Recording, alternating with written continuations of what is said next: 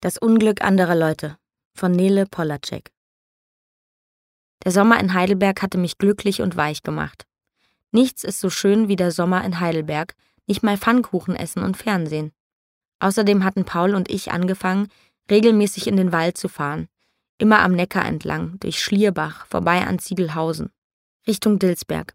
Aber nicht auf den Dilsberg rauf, sondern immer weiter geradeaus, als würde man zum Kloster Eberbach fahren bis man zu einer winzigen Fähre kommt.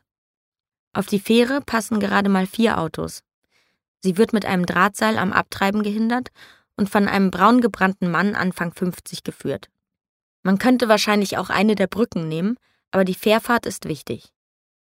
Wäre ich spirituell, würde ich sagen, dass die Fährfahrt einen zwingt, stehen zu bleiben, die Geschwindigkeit zu drosseln und den Stress des Alltags auf der anderen Straßenseite zu lassen. Ich bin nicht spirituell, ich mag es einfach, dem braunen Mann mit dem Pferdeschwanz und der kleinen Schirmmütze zuzugucken, wie er die Autos einweist und seinen nackten, zähen Oberkörper die Sonne genießen lässt. Die Fahrt dauert nur eine Minute, aber in dieser Minute steht der Fährmeister mit glänzender Brust in der Sonne, eine Kippe im rechten Mundwinkel. Er genießt sein Stück Neckar und erlaubt uns, ihn und seinen Fluss zu betrachten. Es ist schön.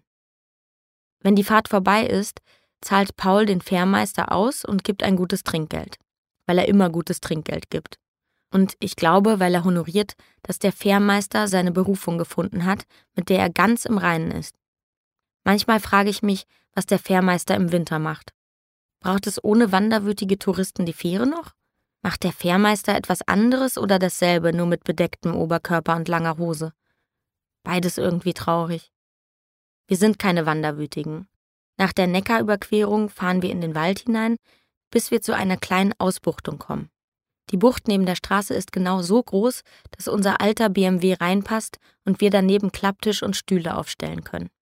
Hier sitzen wir dann den ganzen Tag, reden, denken, schreiben, genießen das Akademikerdasein und essen mitgebrachten Gundelkuchen. Gundel ist die beste Bäckerei von Heidelberg und somit die beste der Welt. Im Sommer backen sie dort Kirschjockel, der so göttlich feucht und kirschig ist, dass er Ambrosia-Hungerstreiks auf dem Olymp auslöst.